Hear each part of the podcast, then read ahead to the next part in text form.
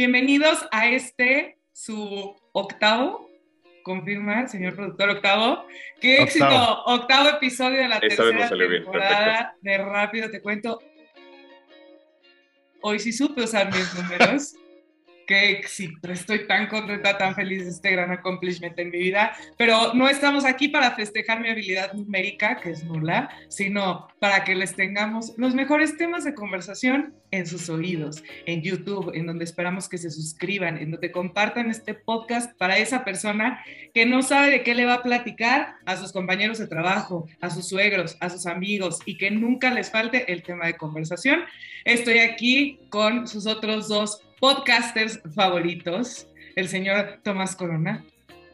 ¿Cómo están todos? Espero que muy bien. Y qué bueno que no me preguntaste a mí qué número de episodio, ¿Qué número de episodio era. Pero que ya ese ya es pregunta de examen de ahora en adelante. Ya es. Literal, claro. Y, de número total, 52. Y aquí el que de todas a todas se la sabe, el que pone orden, el que hace que este programa, yo soy esa persona que inventa, no, pero el que hace que este programa siga vivo, gracias a su organización, el señor Gerardo López. Buenas, buenas amigos, ¿qué tal? ¿Cómo están? Aquí estoy yo a tus oídos, en tus ojitos si nos ves por YouTube. Y como les dijo Fabiola, suscríbanse, suscríbanse que porque ya tenemos un nuevo destino a dónde vamos a grabar el episodio número 100. Ya lo decidimos, tenemos, este equipo tiene que estar los cuatro juntos porque nuestro editor está en España. Entonces vamos a hacer una campaña ardua para podernos ir a grabar el episodio número 100 y conocer a la futura Olivia a las Islas Canarias, amigos. Creo que podríamos empezar un crowdfunding así. Exactamente. Nos apoyen. Mándalo rápido, te número cuento. Sí, sí, sí, sí, sí. Mándanos rápido, a las Canarias. Rápido a las Canarias nos mandan. Es rápido a las Canarias, estaría padre. Gran nombre, ¿no? gran nombre del episodio. Tenemos fans allá, a todas las Barbies les mandamos un gran saludo. Nada más que hay que contemplar también al, que sea el equipo de producción, que sea... Obvio. Entonces nos vamos como seis. Hasta Lola se va con nosotros. Lola se queda, pero lo que sí, este, sí va a venir a este programa en esta ocasión van a ser las top news que sabemos, las tienes tú, así que infórmanos, ¿qué es lo más relevante que hay esta semana? Pues fíjense que esta semana empezó súper movida, amigos, y tenemos mucho evento internacional. El fin de semana pasado tuvimos la reunión de las 20 economías más importantes del planeta en Roma, Italia, y también se desarrolla ahorita en estos momentos la Conferencia de las Naciones Unidas sobre el Cambio Climático en Glasgow. En el G20 acordaron nuestros amigos imponer un impuesto global del 15% mínimo a las empresas para luchar contra la evasión de impuestos en estos países, en, las 20 economías. Y por otro lado, en la COP es un llamado a la, a la negociación y a poder disminuir 1.5 grados Celsius la temperatura global y ver cómo lo van a lograr para a más tardar el 2030. Ahora, cabe mencionar que el último siglo, como lo hemos hablado en episodios anteriores, ha sido uno de los más calientes y si seguimos apoyando el calentamiento global, hemos hablado también de las consecuencias de que pueden haber, ¿no? Esta reunión está muy marcada eh, por el regreso de Estados Unidos y también por la ausencia de China y Rusia en esta hermosísima reunión. Y uno de los temas más importantes, que eso después lo podemos hablar en la parte de comentarios, es que darles apoyos a los países menos industrializados para la adaptación y control de los efectos del cambio climático. Y pues seguimos con la ONU, amigos, seguimos, seguimos. Y esto porque México presidirá el Consejo de Seguridad de las Naciones Unidas a partir del primero de noviembre. Y la agenda que sostendrá es la lucha de la corrupción, agenda de bienestar y la defensa de los derechos de las mujeres. Adicional a ello, tocará temas como el tráfico de armas que existe en el mundo. Cabe mencionar, amigos, que el presidente Andrés Manuel López Obrador irá a la ONU próximamente para hablar temas de desarrollo, equidad y combate a la corrupción, ¿no? Su tema favorito. El Consejo de Seguridad busca salvaguardar la seguridad, cabe recalcar, de los países, así como es uno de los consejos más importantes de las Naciones Unidas. Como les dije, el periodo solamente dura un mes porque se van rotando la presidencia entre los miembros del Consejo mes a mes. Por último, Elon Musk, que hemos hablado de él en los últimos tres episodios, y esto es que en días pasados el director del Programa Mundial de Alimentos mencionó que si Jeff Bezos o Elon Musk daban una pequeña parte de su fortuna, se podría acabar el hambre en este mundo. A lo que el hombre más rico del mundo respondió en un tweet diciendo que venderían acciones con un valor de 6 mil millones de dólares de Tesla siempre y cuando le comprobaran cómo combaterían el hambre y cómo se manejaría el dinero que él donaría. Ante esto, David Beasley, director del Programa Mundial de Alimentos, comentó que 6 mil millones de dólares no resolverán el hambre mundial, pero evitarán la inestabilidad geopolítica, la migración masiva y salvarán a 42 millones de personas al borde de la inanición una crisis sin precedentes y una tormenta perfecta debido al COVID, conflicto, crisis climática. Entonces ahí se pelearon entre ellos después, y que si tú, que si yo, que si salió este, le mandó un artículo de la ONU y demás. El dueño de Tesla recalcó, y eso sí lo mencionó, que lo haría siempre y cuando la gente pudiera ver cómo se está utilizando cada centavo de que él donara. Pero bueno, amigos, estas fueron mis tres top news, un poco largas porque tuvimos bastante escena en el mundo de las noticias. Aquí mi reporte, amigos. Aquí. Oye, pero la verdad es que creo que son cosas que perdemos de vista muy fácil, o muy rápido más bien, que no les prestamos la atención o la relevancia que tiene, porque se tratan temas muy importantes que impactan mucho en lo que nosotros estamos habitando como buenos ciudadanos de este mundo hay una agenda muy importante en tema del cambio climático, hay una agenda muy importante en torno al tema de la economía, ¿no? que se ha visto muy afectada en estos últimos dos años gracias a la pandemia. Y la verdad es que también de ahí se desatan cosas como el que Elon Musk y Jeff Bezos puedan combatir la inanición de un porcentaje de la población, lo cual es una locura. La verdad es que sí. Qué bonitas palabras. También muy. hoy estamos usando un vocabulario muy, muy elevado, muy redundante. No, no, no, es que rápido. que Es que lo que no saben es que estoy. Estoy transmitiendo desde Glasgow ahorita. Yo, o sea, de hecho, algo que también me llamó mucho la atención es que justo iban a hablar, ahorita que dijiste eso de, de la pandemia, que iban a hablar de cómo iban a erradicar todo el desabasto que está viendo, todos los problemas de desabasto que está viendo por problemas de, de la cadena de suministro. De suministro, y, y, sí, o sea, van muchísimas naciones ahí. Creo que sí es un punto muy importante que todos deberíamos estar conscientes. Y lo otro, la verdad es que yo soy fan del querido Elon, dueño de Tesla, exactamente. Y más porque de verdad él lo que se le ocurre lo tuitea y siempre tiene algún impacto. Ay, amigo, Ricardo Salinas también, lo que se le ocurre lo tuitea y no precisamente tiene ese gran impacto, fíjate. No, pero fíjate lo que dice Elon, Elon Musk se me hace muy cierto, ¿eh? O sea, de que, a ver, yo sí quiero ver y que la gente tenga una visualización de cómo se está gastando. Si voy a donar estos 6 mil millones de dólares que este cuate dice, o sea, que salvarían al mundo de la hambruna, ¿Qué tal las palabras? Sí que se vea y que se compruebe cada centavo que se está mandando. Ahora, el director del Programa Mundial de Alimentos mencionó que sí hay mecanismos para que la gente vea, pero recordemos que la gente, y es una crisis global, que pues la gente no cree en el sistema que estaba antes. Entonces, o sea, como que hay esa duda en cuanto a cómo es el manejo del dinero en el sistema y la ONU, pues digamos que tan actual, tan actual no es, ¿no? Y que también ya habíamos platicado en algunas de las rápidas de hoy el tema de la cadena de suministros y, que se está viendo súper afectada. Que creo que sería importante que le metamos un poquito más de conocimiento al tema para que podamos tener una opinión sustentada. Y ahora sí que me lo voy a llevar de terapia cuando me toquen las top news, porque también sumando a este tema en la cadena de suministros, amigos, si tú tienes un hijo en tu casa, ve a comprar los juguetes ya. Ya. Porque están atorados esos contenedores, nos vamos a quedar sin juguetes y ahí vienen los Reyes y Santa. Fíjate que y el deja que todo el más me buen llamó fin. la atención fue Apple. O sea, Apple, este problema le costó 6 billones de dólares. No es que, de nuevo, no vengo preparado, lo leí ayer. Pero le costó 6 billones de dólares y, este, y están teniendo igual problemas para entregar como los siguientes este, batch de, de productos. Entonces también Sí. este fue un problema para nuestro compadre Tim Cook.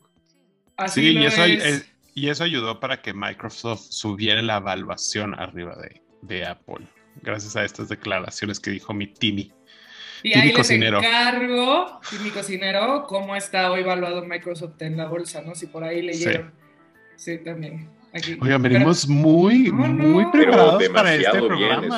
estoy, Este- muy, estoy muy, muy preparado. increíble. Y pues Sí. veamos qué, cuál es la resolución de la COP.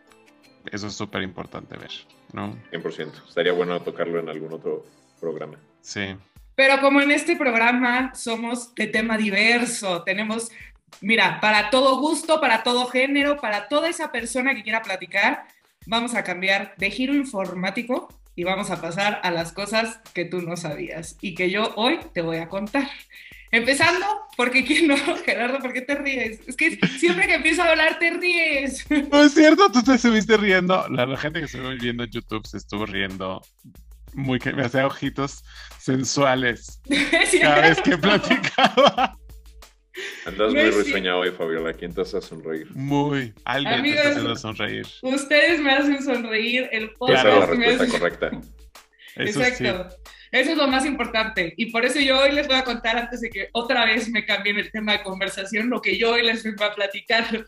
Porque si tú eres de esas personas que busca sus síntomas en Internet, como yo y como la prometida del señor Thomas Crown, sabes que no precisamente es el mejor doctor, ¿no? O sea, como que uno pone así que dolor de garganta, fiebre, y te sale cáncer de meñique o una respuesta así inaudita, que entonces tú ves tu muerte venir próximamente, te automedicas y eso no es una buena solución a los problemas. Pues este problema tiene un nombre y se llama cibercondria. ¿Qué significa la cibercondria? La cibercondria es esta ansiedad que tenemos de estar googleando nuestros síntomas para que el bendito Internet nos diga qué es lo que tenemos. Es un problema mucho más general de lo que podemos pensar. No es nada más que lo tengamos dos personas en particular. En realidad, Google se ha vuelto nuestro doctor de cabecera, que está fatal, yo no estoy diciendo que esté bien, pero yo no sabía que ese problema tenía un nombre. Y hoy aquí se los vengo rápido a contar porque la cibercondria engloba todas esas conductas, preocupaciones y ansiedades y esos trastornos obsesivos que tenemos las personas para saber qué es lo que le pasa a nuestro estado de salud e irlo a googlear en internet. Voy a decir googlear porque la verdad es que sí es el navegador favorito de búsqueda de todos, pero antes cuando existía Yahoo, el Yahoo Answers de me duele el dedo, ¿qué tengo? También pasaba. Hoy ya están generando, muchos doctores están en esta exhaustiva investigación de poder tener como este chatbox y estas páginas que nos pueden dar pues una asesoría mucho más certera, ¿no? A lo que sale en la respuesta más buscada y que de repente tú le empieces a hablar a galloso porque debes venir tu muerte próximamente. Entonces ya lo sabes, si tú eres una de esas personas, así se llama tu problema. Yo tengo cibercondria y tú. En otro orden de ideas, muy diferente, pero también que está ligado a la herramienta más usada, el Internet. Para todos aquellos fans o como se hacen llamar, turkeys, definitivamente yo no me considero en este segmento de la vida, ¿verdad? Porque pues yo ni siquiera he visto Star Trek, pero sí sé que tienen un fandom muy interesante, un fandom grande y que tiene su propio idioma que se llama Klingon.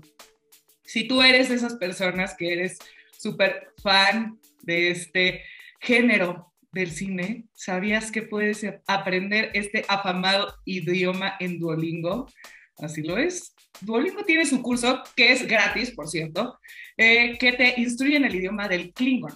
Esta famosa lengua, que es especial de los alienígenas de Star Trek, es un proyecto que se llevó casi tres años en desarrollar y que a partir de ya, porque ya tiene tiempo que se lanzó, pero me pareció muy interesante que la gente puede invertir espacio en su cerebro y tiempo en aprender este idioma, porque cuando, cuando yo estaba más chica hace unos ayeres, uno hablaba con la F y ahora puedes hablar con tus amigos en el idioma Klingon. Esto fue creado por el responsable, que esto también me pareció un dato muy curioso, Turkey Felix Mambek. y este es un nombre real de pila, de bautismo, de acta de nacimiento. Entonces, pues ya sabemos cómo van los tiros en este nuevo curso de idioma y qué es lo que podemos esperar para que ustedes puedan tener ese cuarto idioma dentro de su, de su haber, ¿no? Y para cerrar esta sección, porque ya que el señor Gerardo López nos trajo mucha información que nos va a llevar tiempo de procesar, que tenemos nosotros que, que, ponerle como más foco al asunto para poder debatirlo y darles las tablas que necesitan para saber qué es lo que está pasando alrededor del mundo. Este va a ser mi último dato curioso de cosas que ustedes no sabían. Eh, esto es un dato que también me pegó aquí en mi corazón porque ahora entiendo por qué me gusta tanto, porque si tú como yo eres tan fan del queso, así del quesito Oaxaca, del queso azul, del queso brie, y la lista podría ser interminable, estoy altamente preocupada porque el comer queso activa exactamente las mismas partes en el cerebro que se activan cuando consumes drogas, amigos. Estoy traumada.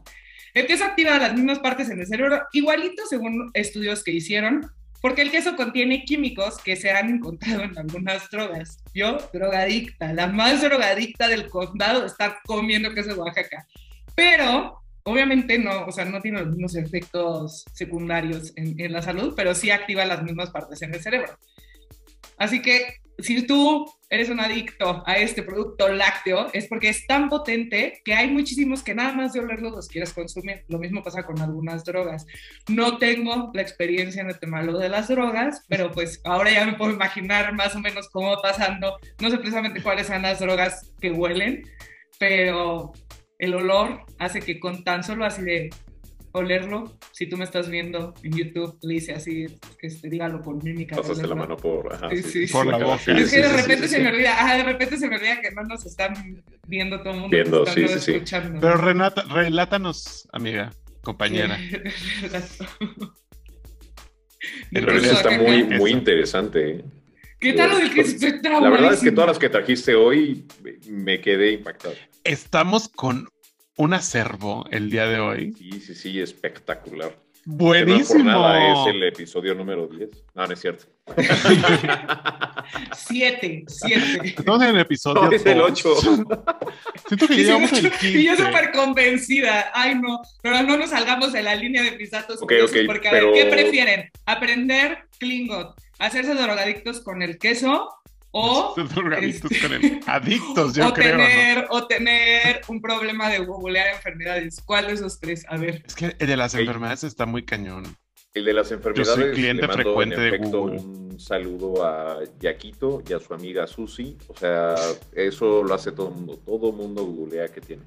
Y eso sí es un grave problema porque aparte lo llegas con el doctor y ya me tomé tal y ya hice tal y se quedan como de bueno. Sí, y automedicarse está terrible. Yo que me acabo de enfermar gravemente y ustedes vivieron esta enfermedad conmigo, ahora sí fue el doctor porque ahora sí me asusté porque sí había tenido unas fiebres de 38.7 que no bajaban y sí fui, pero claro que todo mi proceso de enfermedad me la pasaba de por qué tengo 700 aptas en, en la boca, en de la cómo boca. bajar temperatura. Eh, me pasé googleando todo lo que me pasó, horror. ¿Y te sirvieron los consejos?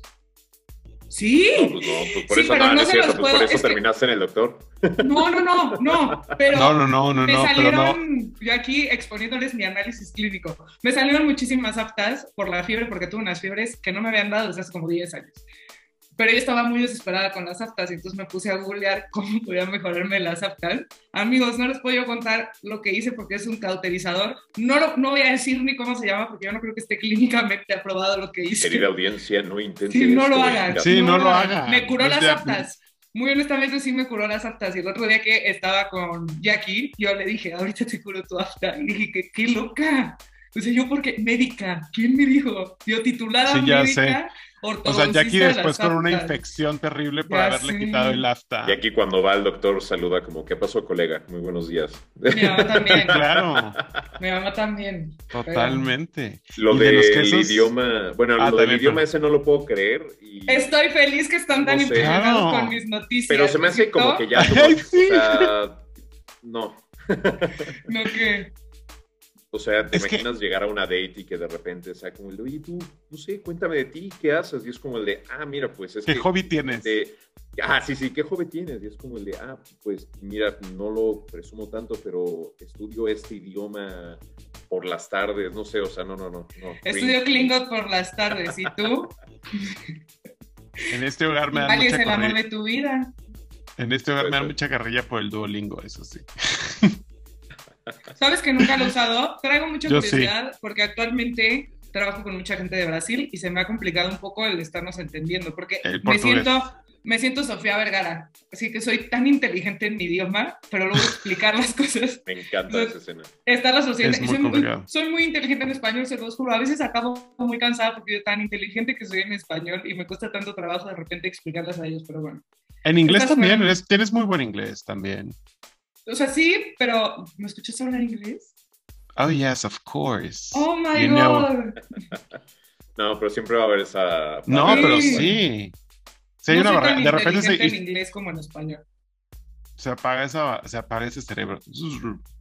No, no, no el, el, otro idioma.